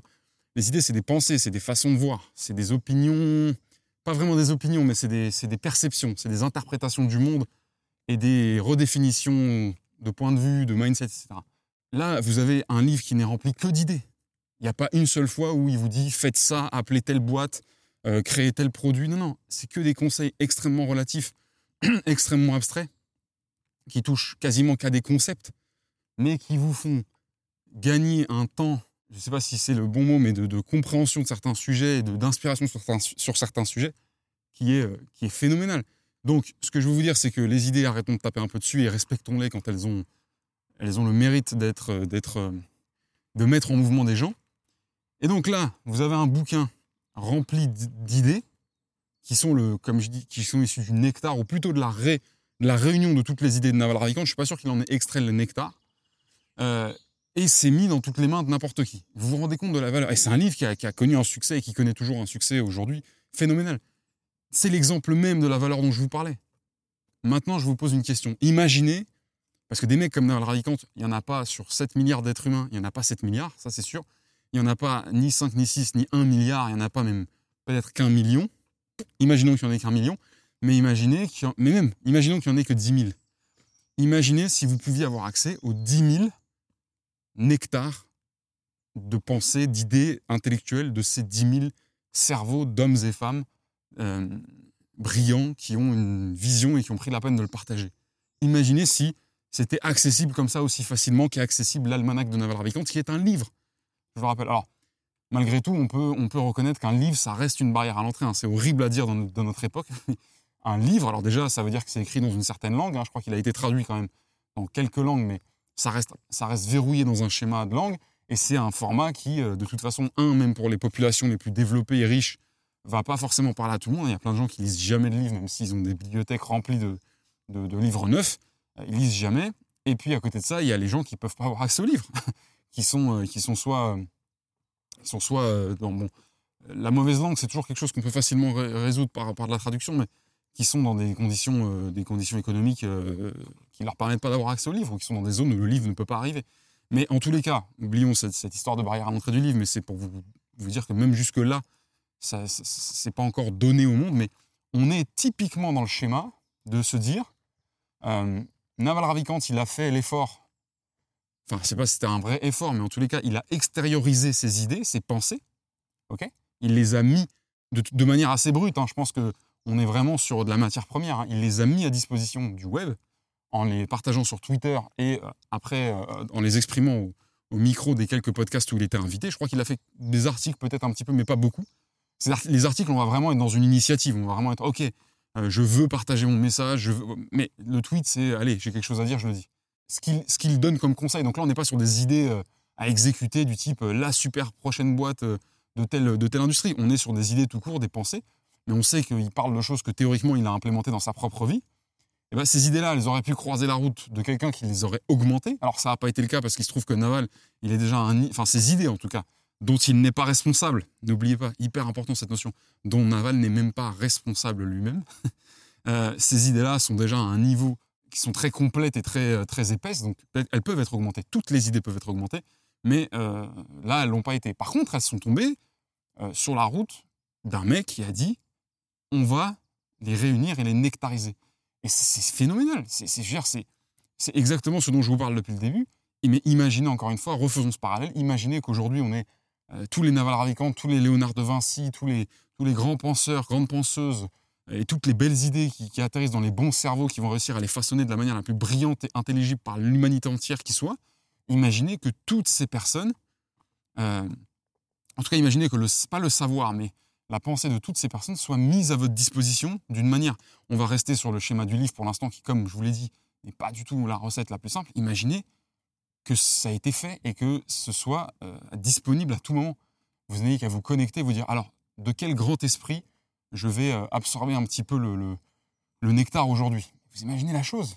En gros, ce que j'essaie de vous dire, c'est imaginer si, au lieu qu'il n'existe qu'un seul livre de l'almanach de Naval Ravikant, il existe des almanachs de quelqu'un, de milliers de personnes qui aient les mêmes capacités, qui ait, laissé autant de traces que Naval dans, sa spécialité. Après, euh, ça serait bien que ce soit sur des domaines euh, variés, sur plein de, sur plein sujets, plein d'industries différentes, mais peu importe, ce sera les gens qui feront leur sélection. Mais imaginez qu'il y ait un catalogue quasi infini de grands penseurs dont les idées ont été réunies, nectarisées. Pourquoi je vous parle de ça? Parce que une des idées qui m'habite le plus et qui m'empêche le plus de dormir récemment, c'est que je pense que ce dont je viens de vous parler là de manière vachement décousue, euh, un peu défoncée, euh, comme si j'étais en train d'improviser, ce qui n'est pas du tout le cas, je pense que c'est quelque chose qui doit être fait. Et vous savez, on a souvent la question qui revient de et c'est quoi, toi, que tu vas apporter au monde? Quel impact tu vas laisser sur la planète, sur notre histoire, etc. Et puis souvent, les gens qui vous posent euh, cette question-là, ils sont. Euh, je ne sais pas quel job ils font, mais ils font le job le plus insignifiant en termes de sens et d'impact sur le monde qui soit. Mais ils sont concernés par le sujet, c'est ça qui est intéressant. Comme je vous l'ai dit, moi, les idées, c'est quelque chose qui, occupe une place importante dans ma vie. C'est des choses qui m'ont emmené loin, c'est des choses qui m'ont fait, euh, entre guillemets, du mal, c'est des choses qui m'ont ralenti, c'est des choses qui m'ont fait accélérer, c'est des choses qui m'ont donné accès à des, à des endroits et à des personnes auxquelles j'aurais jamais pensé un jour avoir accès. C'est quelque chose d'important. Et je pense qu'il y, a, y a plein de moyens d'améliorer de, de, notre monde, il y a plein d'itinéraires, il y a plein de voies à emprunter. Moi, je ne vais pas être le bon dans, pour conseiller dans toutes les directions. Je suis même euh, peut-être pertinent et crédible dans aucune. Mais s'il y a bien un domaine où je pense que on aura toujours intérêt à pousser un peu plus, une voie qu'on aura toujours euh, intérêt à emprunter si jamais on doute entre deux, c'est la voie de, la réflexion et des idées. Je pense que dans nos idées se trouve le futur, dans nos idées euh, et dans les idées de, nos ancêtres se, trouvait notre présent. et je sais pas, je ressens une espèce de sentiment de, fascination pour ça et de responsabilité maintenant que je vous ai dit tout ça.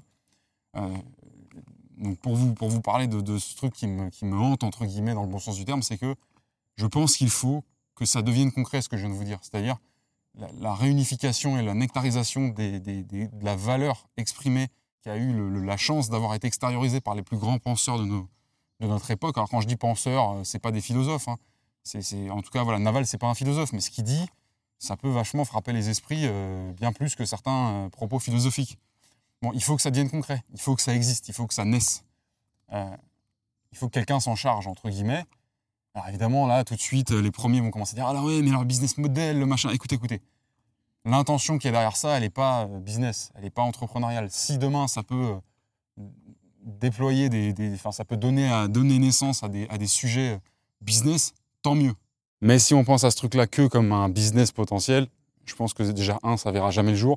Et si jamais par miracle ça voit le jour d'une certaine manière, ce sera une catastrophe assez rapidement. Euh, donc ce que je veux vous dire, c'est qu'en gros, ça, ce truc-là, c'est en train un peu de m'obstiner, c'est un peu en train de devenir très important. Comment je fais pour détecter quand quelque chose devient euh, une obstination? C'est que j'y pense tous les jours et j'y pense longtemps. Et j'y pense aussi la nuit quand, quand je suis censé euh, me reposer et que j'arrive pas à faire autrement que cogiter. donc ce sujet-là, l'idée, c'est de se dire, il y a mille façons de le faire. Et dans 99% des, des, façons de le faire, ça va être euh, extrêmement chronophage. Il va falloir euh, euh, faire un travail de curation monumental, c'est-à-dire aller, imaginer, ne serait-ce qu'on arrive à identifier 5000, 5000 personnes, donc 5000 penseurs, 5000 auteurs, ce que vous voulez. Imaginons qu'on identifie 5000 individus dont on veut recenser, réunir toute la valeur qui a été publiée, la résumer, l'analyser pour en définir les différents degrés de valeur, parce qu'évidemment, dans tout ce que Naval a écrit, comme dans tout ce que euh, euh, Blaise Pascal ou, Victor Hugo ou, Léonard de Vinci a écrit, il n'y a pas de la valeur à toutes les lignes. Hein. il y a de la redondance, il y a des choses qui reviennent, qui sont redites, qui sont modifiées. Il y a différentes versions du propos, d'ailleurs, dans, dans l'histoire et dans la carrière de quelqu'un qui peuvent, qui peuvent avoir été amenés publiquement. Vous imaginez le travail, ne serait-ce qu'avec 5000 personnes, en sachant que potentiellement, il y en a peut-être 500, 500 millions. Euh, comment on fait? Bon, je vous apprends rien en vous disant que l'IA a explosé, que les compétences qu'on va pouvoir développer, maximiser, optimiser euh, ont explosé, et surtout que les choses dont on n'était normalement pas capable en termes de grands volumes de traitement, de grandes capacités d'analyse, euh, ont explosé. Donc, c'est que le début d'une réflexion, mais il y a quelque chose à faire. Mais imaginez demain un endroit, un environnement web, app, ce que vous voulez, où vous vous connectez, vous tapez le nom du ou de la penseuse que vous décidez, ou alors, si vous n'avez pas d'idée, vous, vous, vous scrollez dans un catalogue infini. Et en 10 minutes, vous avez le nectar. Maintenant, si vous souhaitez approfondir, évidemment, vous avez la capacité de vous enfoncer dans les contenus, parce qu'il y a du lien, parce qu'il y a c'était l'épisode, là c'était l'article, là c'était livre. Mais imaginons que vous vouliez comprendre. Ah, il y en a, ça va être plus compliqué. Je pense notamment aux scientifiques qui ont des qui pléthore de recherches à leur actif, etc. Mais Naval, en soi, si vraiment on fait un énorme travail curatif et de, résumé et d'écriture qualitative, on peut faire comprendre en 10 minutes à quelqu'un quelle est la valeur que Naval a amenée au monde. Oui, on peut lui faire, on peut donner, enfin voilà, ça prend 10 minutes de boire le nectar de Naval et je pense que ça devrait prendre 10 minutes de boire le nectar de n'importe quel être humain, quelle que soit l'envergure de ce qu'il a apporté sur Terre. Eh bien, imaginez un endroit où vous pouvez boire le nectar de qui vous voulez. Imaginez les déblocages, les compétences, les inspirations, les vocations, euh, tout ce que ça peut engendrer chez les gens si ce genre de, si d'environnement existait. Bref, les amis, je pense que vous avez compris où je voulais en venir. Donc, imaginez un lieu comme celui-ci. Imaginez qu'on puisse euh, absorber le nectar de n'importe quel, euh, n'importe quel, n'importe quel grand esprit ou esprit tout court de notre génération. Moi, ça me fait penser toujours à la scène de Matrix où ils assoient Neo sur le siège pour la première fois pour lui brancher un truc dans le crâne et lui apprendre le kung-fu, euh, euh, n'importe quelle, n'importe quelle discipline, n'importe quelle notion. C'est quelque chose qui me fascine, c'est peut-être quelque chose que je vais prendre la peine de, pousser prochainement. Euh, je suis obligé de couper court maintenant déjà parce que ça fait suffisamment de temps que j'enregistre et je pense que même si je mets des grands coups de coupe euh, dans le montage, il y a un moment donné, il va falloir que je déborde et c'est pas mon objectif. Et puis parce que le matériel commence à me donner des signaux de, faiblesse de batterie et que ça me ferait chier que ça coupe au milieu d'une phrase. Donc, euh, encore une fois, je vous remercie pour votre tolérance, euh, pour l'énergie qui a été euh, celle d'aujourd'hui. Hein, vous savez pourquoi, comment et quelles sont les raisons que ça se passe comme ça. Mais je suis content d'être allé au bout. J'espère que les sujets qui ont été brossés vous ont pas, enfin vous ont inspiré en tous les cas. Allez-y, posez des questions, interagissez, donnez-moi de la, donnez-moi de la structure, donnez-moi de l'idée de ce que vous voulez que j'aborde. Et merci en tout cas pour votre fidélité, ceux qui suivent. Et on se revoit très vite dans un prochain épisode. T'es encore là? Je sais pas ce qui t'a poussé à rester jusqu'au bout, mais justement, ça m'intéresse. Avant toute chose, si la balade t'a plu, abonne-toi. Vraiment. Si tu le fais, ça va me rendre heureux. Quand je suis heureux, j'ai plus d'inspiration. Et ça se ressentira dans les prochaines marches. Si t'es sur YouTube et que t'as un grand cœur, et je sens que c'est le cas, tu peux m'envoyer de la force et du feedback en commentaire. Et pour me suivre ailleurs, trouve-moi sur LinkedIn. Je m'appelle Basile Vierne. Basile avec un E comme empereur à la fin. Et Vierne, ça s'écrit V comme Viagra, I comme imbroglio, E comme essuie-glace défectueux, R comme rien ne sert de courir, il faut partir à point, N comme narcotrafiquant, et enfin E comme encore merci et à très vite pour un prochain épisode. Bise. Mais alors à qui parle-t-il à la fin? Hmm, À lui-même, paraît-il. Eh bien, on marche vraiment sur la tête, cher ami. Et si vous me dites en parlant, je vous en colle une.